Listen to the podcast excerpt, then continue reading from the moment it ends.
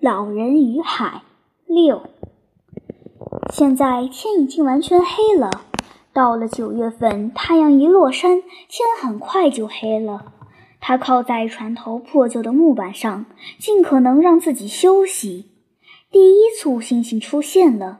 他不知道猎户星座最亮的那颗星星的名字，但是，一看见它，老人就知道其他星星很快就都会出现的。所有这些遥远的朋友都会出现。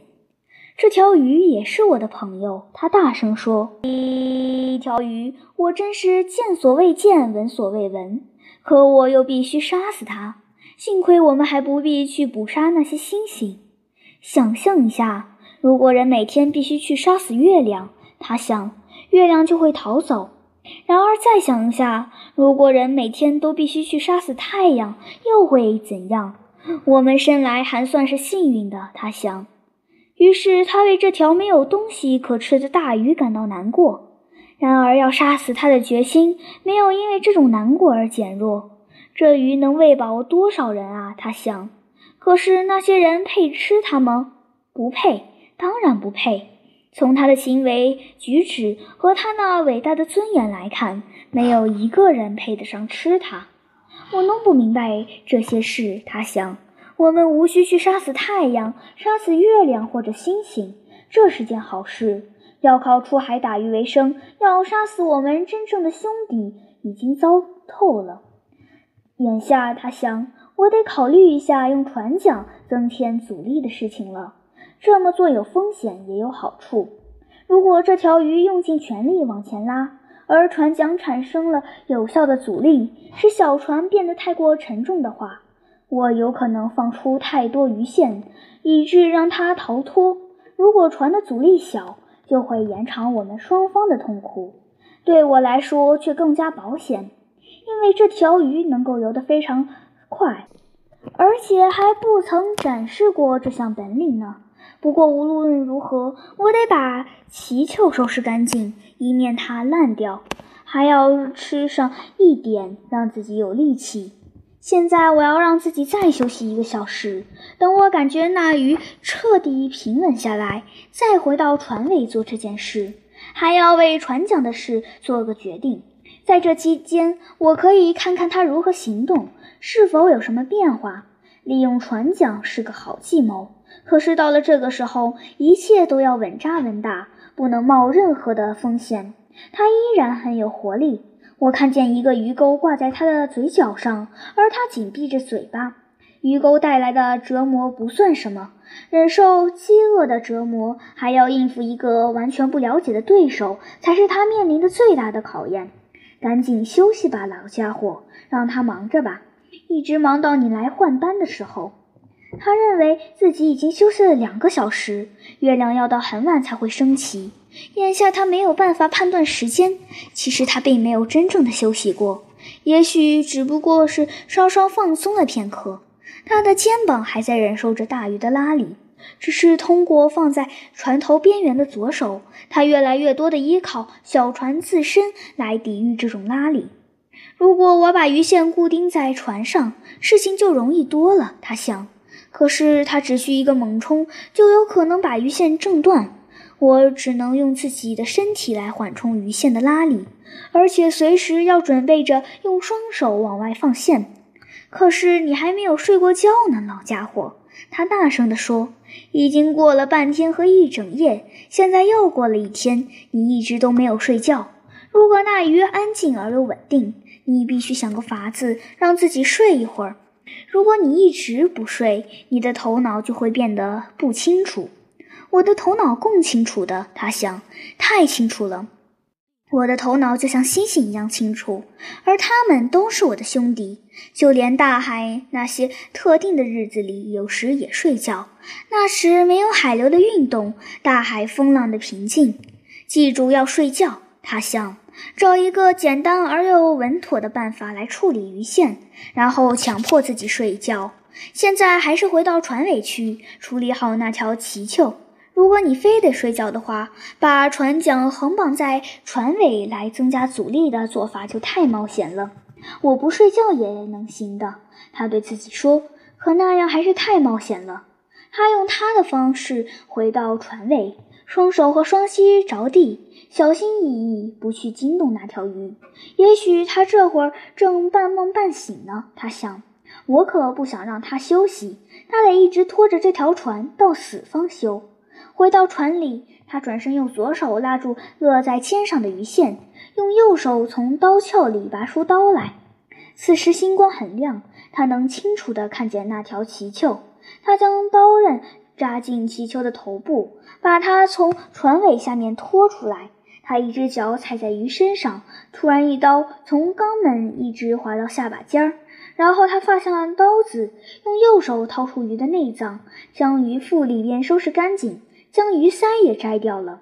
他觉得鱼的内脏拿在手里沉甸甸的、滑溜溜的，于是用刀将它割开。原来这里面有两条飞鱼。还很新鲜紧实，他将飞鱼并排放好，然后把鳍鳅的的内脏和鳃从船尾丢进水中。它们往下沉的时候，在水中留下一道灵光。鳍鳅在星光下冷冷的，呈现出麻风病似的灰白颜色。老人用右脚踩住鱼头，剥去一侧的鱼皮，然后将鱼翻个身，剥掉另一侧的鱼皮。又将两侧的鱼肉由头至尾割下来。他把鱼骨丢到船外，观察它是否会在水里打出旋。然而，只有它慢慢下沉时泛起的灵光。他转过身来，把两条飞鱼夹在两片鱼肉中间，把刀子收回刀鞘，又用他的老办法慢慢移向船头。他右手拿着鱼肉。鱼线的重量压在后背上，使他的身体有些佝偻。回到船头，他将两片鱼肉摊在木板上，飞鱼就搁在旁边。然后他将肩上的鱼线挪了一下位置，又用放在船沿上的左手抓着。他靠在船边，在海水里洗飞鱼，留意着海水从手上流过时的速度。因为剥过鱼皮，他手上发出灵光。他观察着手上流过的海水，水流的强度减弱了。当他在船边的木板上摩擦手掌时，星星点点的灵光飘散开来，慢慢飘向船尾。他要么是累了，要么在休息。老人说：“现在我得把这气球吃下去，再休息一会儿，或者睡一会儿。”在越来越冷的夜晚，在星光下。他吃下半片鳍鳅肉和一条挖去内脏、切掉头部的飞鱼。如果把鳍鳅煮熟了吃，那该是多么美味！他说。而生吃是多么难吃啊！以后要不带上盐或者酸橙，我就不上船出海了。如果我有头脑的话，整个白天就会在船头上泼海水，让它晒干，就能做出盐来。他想。可是等我钓到这条鳍鳅时，太阳都快要落山了，不管怎么说，还是准备的不够。但我还是细嚼着吃下去了，而且没有恶心想吐的感觉。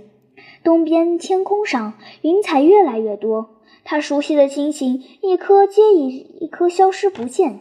现在看上去，他好像正飘进一个云彩的大峡谷中，而风已经停息了。不出三四天，天气就要变坏了，他说。但是今天夜里不会，明天也不会。趁着那鱼现在安静又稳定，你赶紧设法睡一觉吧，老家伙。他用右手紧紧握住鱼线，用大腿抵住右手，同时他将全身重量靠在船头的木板上，然后他将肩上的鱼线稍稍向下移动，并用左手支撑着。他想，只要鱼线有左手支撑着。我的右手就能拉动着它。如果在我睡觉的时候鱼线松开了，并且往外滑动，我的左手就会弄醒我，这样右手就会很辛苦。可他早已习惯受折磨了。我哪怕只睡上二十分钟或者半个小时就很好了。他身体前倾，蜷缩着。用全身拉住鱼线，又把全身的重量压到右手上，睡着了。他没有梦见狮子，却梦见了好大一群鼠海豚。他们的队伍延伸了足有八英里或者十英里。现在正是他们交配的季节。它们会高高跃起在空中，然后落回它们跳跃时形成的水窝里。接着，他又梦见自己回到村里，躺在自己的床上，北风呼啸，他感到非常冷，而且他右边的手臂有些麻木，因为他把手臂当作枕头，休息时他的头一直压在上面。之后，他开始梦见长长的黄色沙滩，在早早降临的暮色中，他看到最先来到沙滩上的那头狮子，然后其他狮子也来了。大船抛下铁苗，停泊在那儿。岸上吹来徐徐的晚风。他把下巴靠在船头的木板上，他等着，想看看是否有更多的狮子到海岸上来。他非常快乐。月亮升起很久了，他还在睡着。那鱼平稳地拉着小船，而小船进入了云彩的隧道里。突然间，他被惊醒了。他紧握的右手突然向上撞着他的面部，鱼线飞快地从右手往外滑动。他的掌心像火烧一样，他的左手完全失去了知觉。他竭力用右手拉住了鱼线，但鱼线依然迅猛地向外冲出。后来，他的左手终于抓住了鱼线，他的背也向后顶住鱼线。于是，他的后背和左手像火烧一样。他的左手由于承受了全部的张力，被伤得很厉害。他回头看看那些备用的线卷，它们正顺畅地往外释放着鱼线。就在这时候，那鱼跳起来，破水而出，又重重地落回水中。然后，它一次又一次地跳出水面。尽管鱼线急速向外滑动，小船还是很快地前进着。老人拉紧鱼线，几乎到了崩断的边缘。而且一次又一次，他拉到了鱼线的极限，他自己也被拖倒了，身体紧贴在船头上，他的脸埋在了那片鳍球肉里，动弹不得。这就是我们一直等待的，他想。那我们就好好对付吧，要让他为鱼线付出代价来，他想，一定要让他为此付出代价。他看不到那条鱼的跳跃，只听得见它冲破海面的迸裂声，还有落下时巨大的浪花飞溅的响动。鱼线以极高的速度往外滑动，严重伤害着他的双手。但他早已料到会发生这样的事情，尽量让鱼线勒住在长老茧的部位，不让它滑到掌心去，也不让它割伤手指。如果男孩在这儿。就会帮着把线卷打湿。他想：是啊，如果男孩在这儿，如果男孩在这儿，鱼线依然在往外滑，往外滑，往外滑。不过现在才正在慢下来，因为那鱼每拖走一英寸，它都会让它付出代价。这时，他从木板上抬起头，摆脱了那片被他的脸颊压烂的鱼肉。然后他双膝跪着，然后他慢慢的站立起来。他继续往外放着鱼线，但放得越来越慢。他设法挪动身子，虽然看不见，却能用脚够到那些备用的鱼线，还有足够的鱼线。而现在，那鱼不得不克服这些新增鱼线在海水中的阻力。干得好，他想。那鱼已经跳不了几十次，它背后两侧的那些囊泡里已经充满了空气，所以它不可能再沉入海底并且死在那儿了。要是那样，我还真没法把它弄上来。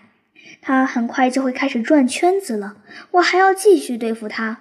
我挺好奇，是什么让它如此突然地开始跳跃呢？会不会是饥饿让它铤而走险，或者在夜里受到什么惊吓？也许它突然间感到恐惧了。可它是一条如此镇定而强壮的鱼，看上去似乎无所畏惧而又信心十足，真是有点奇怪呢。你最好也无所畏惧，信心十足，老家伙。他说：“你重新控制了它，但还是没法收回鱼线。不过，它很快就要开始转圈子了。”老人用左手和双肩拉住鱼线，弯下身躯，用右手抄起水来，洗去脸上粘着的被压烂的鳍鳅肉。他怕这东西令他反胃，他可能会呕吐，损耗自己的体力。把脸洗干净之后，他靠在船边洗他的右手，又将右手一直浸在海水里。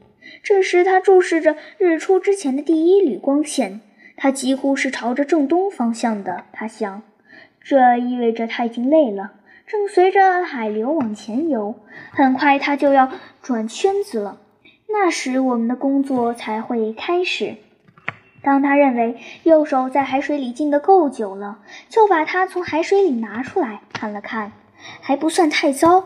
他说：“疼痛对男人来说不算什么。”他小心地握着鱼线，不让它嵌进那些刚被割破的新伤口里，然后转移一下身体的重心，这样他就可以从小船的另一边把左手伸进海水里。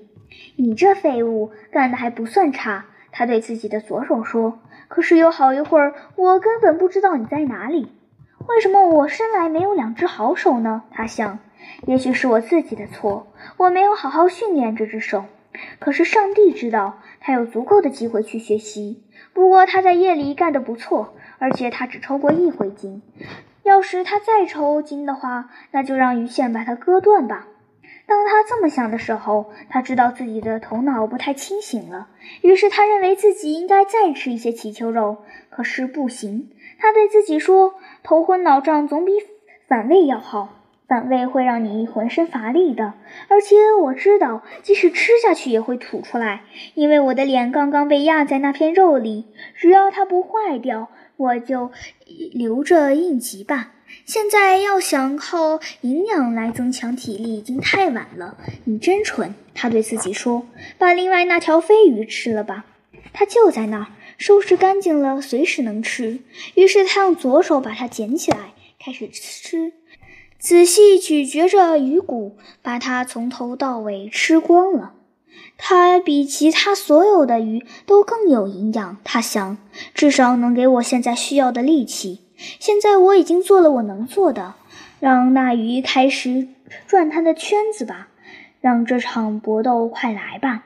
从它来到海上到现在，太阳正第三次升起来，而那鱼就在此时转起了圈子。